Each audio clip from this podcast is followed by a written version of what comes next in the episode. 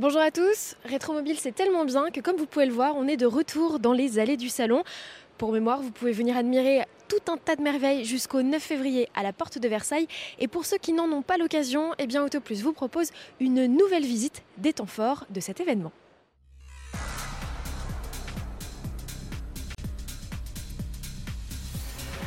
Et on commence ce JT d'Autoplus par célébrer quelques anniversaires, dont celui de l'une des doyennes françaises de ce salon. C'est la 404 qui célèbre ses 60 ans. Dessinée par Pininfarina, elle est déclinée en version coupée, cabriolet, break ou pick-up. Elle profite notamment d'une motorisation diesel et d'une boîte automatique. Au cours de sa longue carrière, près de 30 ans, elle se sera écoulée à près de 3 millions d'unités. Tir groupé chez Citroën où l'on fête les 50 ans de ce modèle, la GS, on dit d'elle que c'est l'une des voitures les plus réussies de sa génération. C'est un condensé du savoir-faire de Citroën avec suspension oléopneumatique, volant monobranche et planche de bord futuriste. Commercialisé en version 3, 5 portes ou break, le modèle a toujours beaucoup de succès, les prix sur le marché s'en ressentent fortement. Elle aussi est née en 1970, c'est la SM, et contrairement à toutes les Citroën traction précédentes qui étaient sous-motorisées, eh elle reçoit un V6 de 170 chevaux d'origine Maserati, marque que Citroën avait à l'époque acquis en 1968. Malgré ses qualités dynamiques indéniables, moteur et voiture manquent de fiabilité et avec une moyenne de 15 litres au 100 km, le premier choc pétrolier lui porte un coup fatal. Sa carrière s'arrête en 1975. Sur le stand Renault, on fête l'anniversaire de ce modèle, la Fuego. Elle a 40 ans et la version ici exposée au salon Rétromobile est une version turbo dédiée au marché US. Au lancement, son look fait sensation, mais c'est éphémère. Renault aura beau tout essayer jusqu'à lui greffer un turbo diesel en première mondiale. Las, la carrière du coupé s'arrête au bout de 6 ans avec moins de 270 000 unités vendues. En 2020, chez Renault, on célèbre aussi les 40 ans de la R5 Turbo. Alors pas de R5 Turbo sur le stand, juste une R5, mais c'était pour le clin d'œil. On fête aussi les 30 ans de la Clio première génération, ici déclinée dans une version Williams. Ça y est, c'est fait, la citadine accède désormais officiellement au statut de véhicule de collection. Citadine toujours avec la Fiat Panda, cette fraîche quinquagénaire est un monument du design industriel italien des années 80, rustique et créatif selon les termes de l'un de nos confrères Camille Pinet. Polyvalente, pas chère, elle tarde pourtant à se faire un nom dans le milieu de la collection, excepté dans sa version 4x4 aux étonnantes capacités en tout terrain.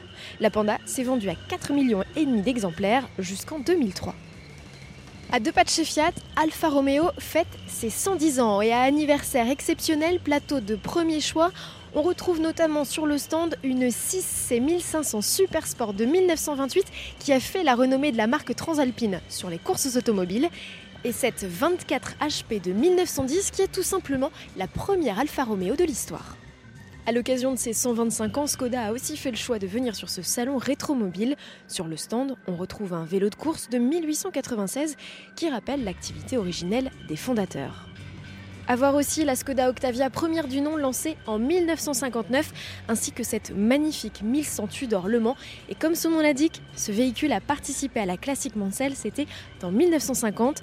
Particularité, son 4 cylindres qui en mode atmosphérique développe entre 50 et 90 chevaux et en version compresseur peut monter jusqu'à 180 chevaux. Enfin, dernier anniversaire à sauter, celui de la Volvo P1800 qui est ici présenté sur le stand du Volvo Club de France.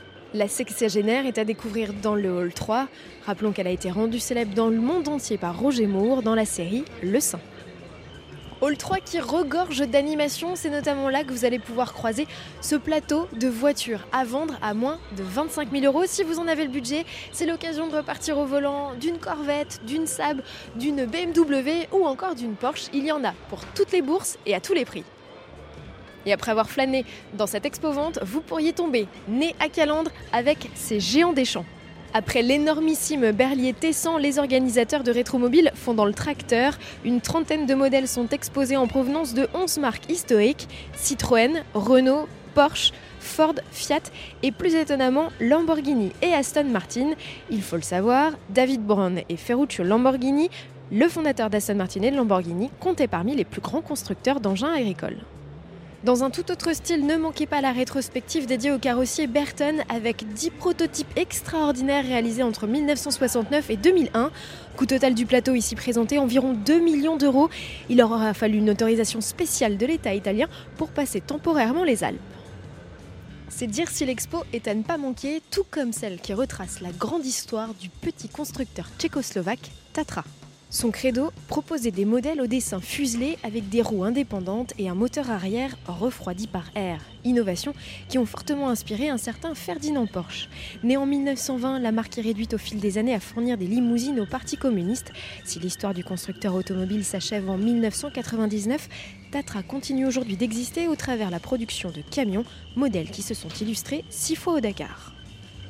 Bon alors forcément il y a encore plein de choses à voir. Si vous en avez l'occasion, venez ici à la porte de Versailles. Vous avez jusqu'au 9 février. Ticket d'entrée 23 euros, c'est pas donné.